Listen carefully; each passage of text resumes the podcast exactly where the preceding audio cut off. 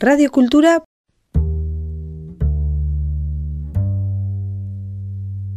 Punto eus. Avec tous les bénévoles qui ont chacun leur petit don et leur lumière, tout mis ensemble, ça fait un puzzle qui travaille à une cause plus grande que soi en fait. évidemment que quand on est dans cette vibration-là, on est nourri personnellement de tous ces échanges en fait qui sont désintéressés mais qui finalement nous apportent beaucoup parce que le sentiment d'utilité pour moi il est là aujourd'hui, c'est trouver sa place dans ce monde pour amener le changement de demain. Moi, je suis Laetitia, je suis membre du bureau euh, de l'association Selgarekin, qui a ouvert une gratuiterie à Bidar en 2013. Alors le principe de la gratuiterie, c'est un, lieu où euh, chacun peut venir euh, déposer des objets ou prendre des objets sans condition d'adhésion. C'est complètement libre et gratuit. On peut donner sans prendre, on peut prendre sans donner. C'est en fait le concept, il est parti de la création d'un CEL en 2011. C'était une association pour faire un système d'échange local, c'est-à-dire basé sur le troc et l'échange de services. Donc c'était pour valoriser les savoir-faire des gens, les compétences et surtout créer du lien social dans sa dimension intergénérationnelle, mais aussi on avait comme valeur de penser que quelqu'un qui savait faire du bricolage avait autant de valeur que quelqu'un qui savait monter un site internet. Et l'idée c'était de se mettre en lien et d'être dans la valorisation de ses compétences et sortir de la dimension euh, monétaire pour pouvoir euh, participer à construire le monde de demain euh, dans cet échange simple, revenir aux bases de l'échange et de la valorisation de nos compétences.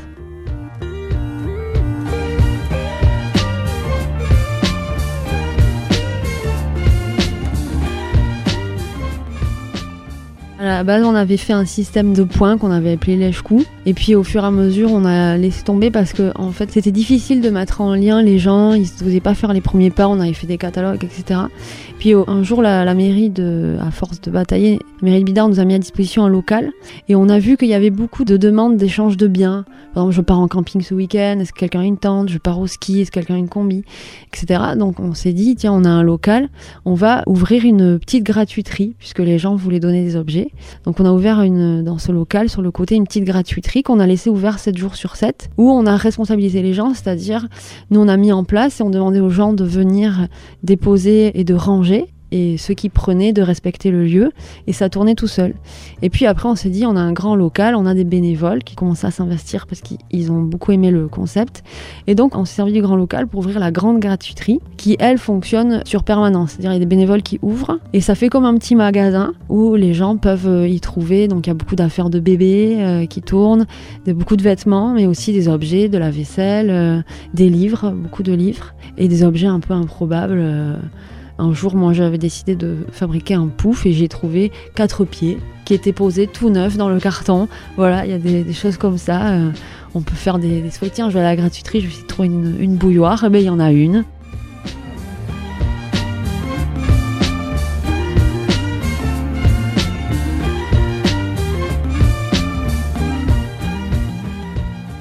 Fait, ça nous a permis de participer à la chaîne du zéro déchet, du développement durable, en essayant de donner une deuxième vie à l'objet, en fait.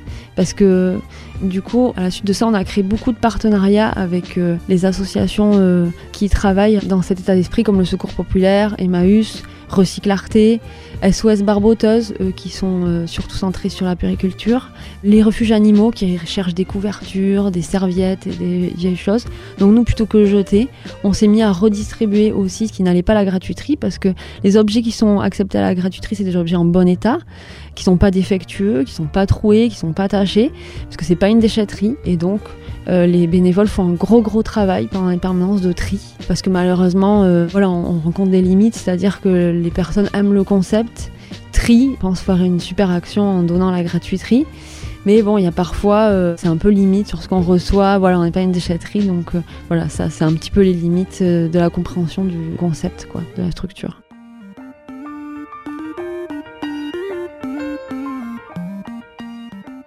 Dans les échanges avec les bénévoles, voilà, on explique euh, le concept. On a fait beaucoup d'affichage euh, aussi pour expliquer le parcours de l'objet et d'essayer d'avoir le moins de déchets ultimes en fait, de faire le moins de voyages à, la déchetterie. Et donc, euh, on les oriente vers les structures qui font des réparations, etc. Mais après, nous, on a nos limites aussi parce que voilà, on n'est que sur du bénévolat, que tout ça, ça prend plus de temps.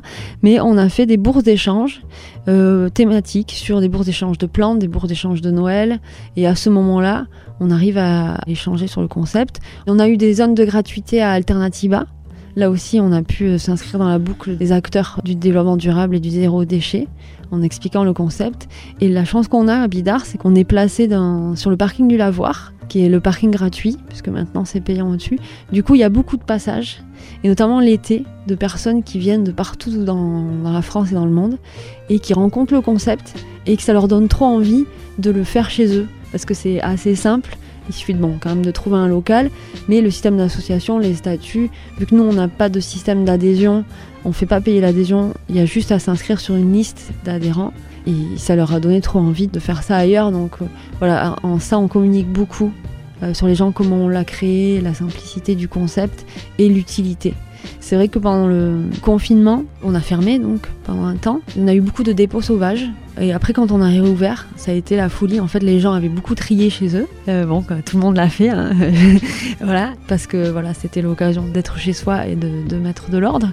Et du coup, on, a vu à quel point la gratuiterie avait toute sa place en fait dans ce circuit-là, parce que là on a pu accueillir, mais on a été aussi euh, face à nos limites d'espace, etc. Et puis on fonctionne que sur la dynamique bénévole, et d'ailleurs j'en profite pour les remercier parce que c'est vraiment grâce à elles que tout ça peut exister.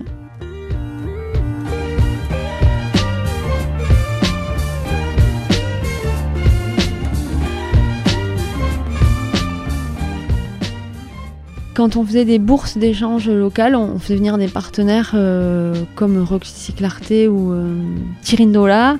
Euh, voilà, on a un partenariat avec eux aussi. Quand on a pu faire des choses ensemble, on l'a fait sur des événements comme Alternativa. mais nous, on n'a pas assez d'espace en fait pour faire ce type d'atelier. On avait proposé aussi un atelier pour fabrication des produits ménagers, euh, voilà. Mais on a manque d'espace et du coup on peut pas aller plus loin. Et aujourd'hui on a le projet euh, de revenir euh, aux cotisations, de repartir dans la recherche de subventions et tout ça, parce qu'on aimerait trouver un local plus grand pour justement développer ces ateliers parce qu'il y a dans l'équipe de Ménol beaucoup de motivés à, aller plus loin, aller plus grand parce que la gratuiterie a un grand succès je pense qu'il faut développer, s'inscrire là. On, a, on est en contact avec Bilta Garbi et l'Aglo qui vont nous inscrire dans le catalogue des acteurs. Là, on est dans une, une démarche de vraiment euh, créer des partenariats pour s'agrandir et faire du lien et de la cohérence dans tout ce parcours du déchet et aller vers le zéro déchet. Quoi.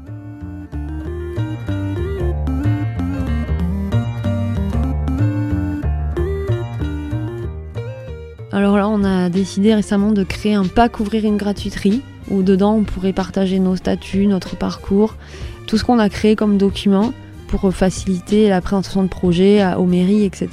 pour pouvoir facilement accéder à un local et à son tour créer des lieux comme ça où on puisse euh, y trouver euh, l'échange, le lien et la gratuité au niveau local, quoi, proche de chez soi, quoi. Voilà quand les personnes se mettent en lien euh, justement à travers le dépôt d'objets ou, venir visiter la gratuiterie ou partager un moment avec les bénévoles, ils se mettent en lien en fait euh, automatiquement en échangeant sur leur parcours de vie, puis après ils se rendent des services. Mais nous, on n'intervient plus dans cette dynamique-là.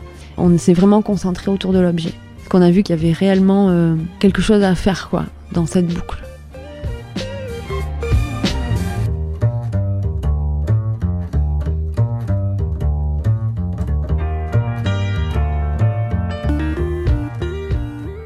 Villes de la côte euh, grandissent, construisent des logements sociaux.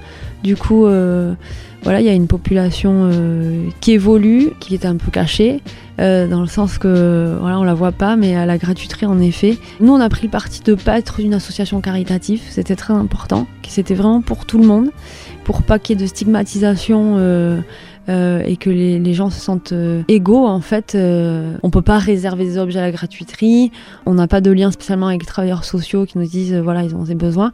Les gens viennent et discutent avec les bénévoles et après on a pris le parti que chaque bénévole euh, selon euh, les liens qu'elle crée. Si elle avait envie de mettre de côté des choses pour des gens, elle les mettait de côté. Mais c'est vrai qu'elle nous, elle nous disent qu'elle, euh, parce que moi je fais pas de permanence, je suis qu'au bureau, je fais la coordination de l'équipe bénévole, mais qu'elle me témoigne que oui, il y a des personnes en difficulté auxquelles elles, elles font attention et elles mettent des choses de côté pour les aider et ça leur est vraiment utile, quoi. Enfin, quand on est précaire et qu'on peut pas aller faire les magasins, la gratuiterie est un magasin parce qu'en fait les bénévoles se sont pris au jeu de faire des articles de saison. Il y a l'été, il y a l'hiver.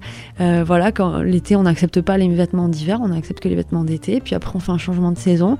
Enfin moi je me fringue à la gratuiterie depuis 4-5 ans. J'ai plus besoin d'aller à un magasin, mais j'ai le plaisir de pouvoir faire tourner ma penderie et me faire plaisir sans dépenser de l'argent, euh, consommer des textiles fabriqués par des petits enfants du Bangladesh. Euh, voilà, je j'ai le plaisir de me faire euh, vivre mon féminin en, changeant de vêtements, euh, de chaussures.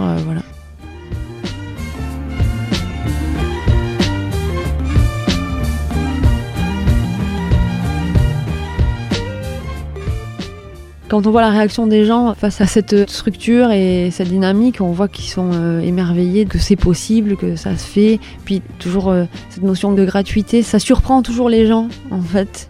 Il y a beaucoup de gens qui en ont conscience, mais il y a ce pas entre la conscience et changer ses habitudes. Donc la gratuiterie est une façon assez douce de changer ses habitudes, mais ce que j'ai entendu plusieurs fois, c'est que la gratuiterie, vu que c'était gratuit, c'était réservé aux pauvres. Voilà, il y a quand même euh, malgré nous une étiquette qui est posée. Là, par exemple, en ce moment, à cause du confinement, euh, on n'expose que dehors, donc on a l'air d'être un stand de vide-grenier. Il y a aussi l'image euh, qu'il faut dépasser. Au-delà de l'image, voir vraiment l'utilité du mouvement en fait. Et oui, les consciences changent, mais pour nous, ça va pas assez vite parce que quand on voit le nombre de dépôts sauvages qu'on a, les gens qui nous donnent comme si on était, ils ont l'impression de faire une bonne action et en fait, ils n'ont pas réalisé qu'il fallait trier qu'à la gratuiterie, c'est un type d'objet, et après qu'il fallait responsabiliser ses déchets soi-même à la déchetterie. On voit que là, il y a encore du travail.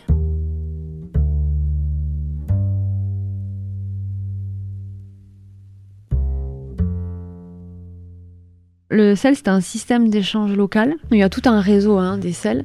Ça a été créé euh, pour mettre en lien les personnes et faire un échange de biens et de services en retirant l'échange monétaire et en transformant avec des points. Alors une minute égale un point, après chaque salle a sa façon de fonctionner par rapport à ça. Une heure de tel service égale une heure de tel service. Voilà, après euh, ils font des catalogues et ils échangent. Donc nous on s'appelle Salgarekin parce qu'en fait c'était euh, le jeu de mots de départ. Et après on est devenu la gratuiterie et d'ailleurs on est connu maintenant que pour être la gratuiterie.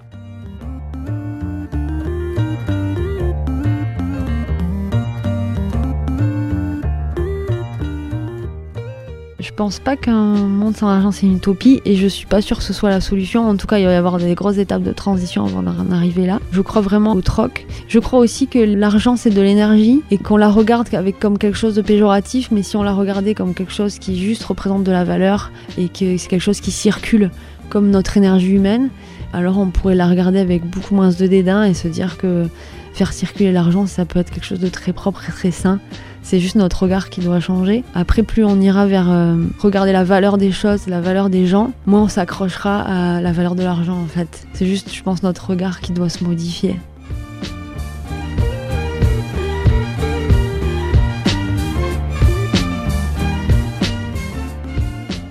Donc on fait un, appel, on en profite d'être... Euh, merci de nous recevoir euh, Radio Cultura. Donc nous on cherche des mécènes, on cherche euh, des gens, des dons, des gens qui voudraient nous soutenir pour qu'on puisse accéder à un local plus grand et continuer à développer cette dynamique de redonner deuxième vie à l'objet, proposer des ateliers pour avoir un impact réel sur un maximum de gens qui ont envie de mettre en marche, de mettre en œuvre des choses pour changer leurs habitudes, changer leur comportement, être plus responsable. Et si chacun fait sa petite part, alors on pourra changer la, vibration, en tout cas de la dimension au niveau du respect de la, de la, terre et de la façon dont on la traite dans notre quotidien. Et pour ça, voilà, on a besoin de vous, d'un maximum de gens qui nous soutiennent pour qu'on trouve un local plus grand et qu'on développe. Euh, n'hésitez pas à nous contacter si vous avez des idées. Euh, si vous avez des contacts, voilà, un mécène, ça peut être tout à fait quelqu'un qui nous loue un local et qui peut lui le défiscaliser. Ça peut être, voilà, c'est pas forcément en argent, ça peut être en, service, en bien, euh, voilà. Donc nous, on fait un gros appel aujourd'hui parce qu'on a envie de se développer, qu'on a une équipe très motivée et qu'on a plein d'adhérents, plein d'usagers qui sont derrière nous. Et plus on, aura d'espace, plus on pourra faire d'activités, plus on pourra toucher de population et développer ce type de concept euh, partout. Au Pays Basque en tout cas déjà.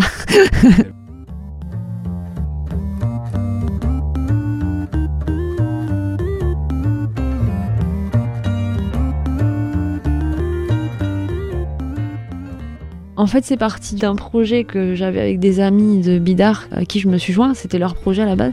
C'était de faire des jardins partagés, ce qui n'a jamais abouti. Et on s'est dit, on va pas rester sur un, quelque chose qui aboutit pas, on, va du coup créer le sel. Donc moi j'étais à la base avec euh, Paul Etchelicou, la présidente, à la création du sel. Et puis petit à petit, euh, des gens nous ont rejoints. Et moi ce que ça m'apporte aujourd'hui, bah, moi je suis passionnée des relations humaines. Paul, elle est gardienne de la terre. Et du coup, euh, avec tous les bénévoles qui ont chacun leur petit don et leur lumière, tout mis ensemble, ça fait un puzzle qui travaille à, une cause plus grande que soi en fait. évidemment que quand on est dans cette vibration-là, on est nourri personnellement de tous ces échanges en fait qui sont désintéressés, mais qui finalement nous apportent beaucoup. Parce que le sentiment d'utilité, pour moi, il est là aujourd'hui. C'est trouver sa place dans ce monde pour amener le changement de demain. Et moi, je me régale à coordonner la dynamique de bénévoles, à, les rassembler, à, à qu'elles trouvent des solutions à leurs petites tensions du quotidien. Parce que euh, voilà, on est confronté à du public, etc.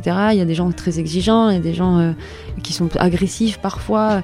Voilà, et, donc moi, ce que j'y trouve comme intérêt, c'est comprendre cette dynamique humaine, trouver des solutions, pouvoir transposer les, ce qu'on vit, les expériences qu'on vit à notre travail personnel, comment on évolue, comment on grandit là, là-dedans, puisque toute est expérience, c'est pas de bonnes ou de mauvaises expériences, c'est que des expériences. Et, se saisir de tout ça euh, en gardant toujours en tête pourquoi on est là, pourquoi on le fait, et que c'est pour nos enfants, pour demain en fait. Voilà. Radio Cultura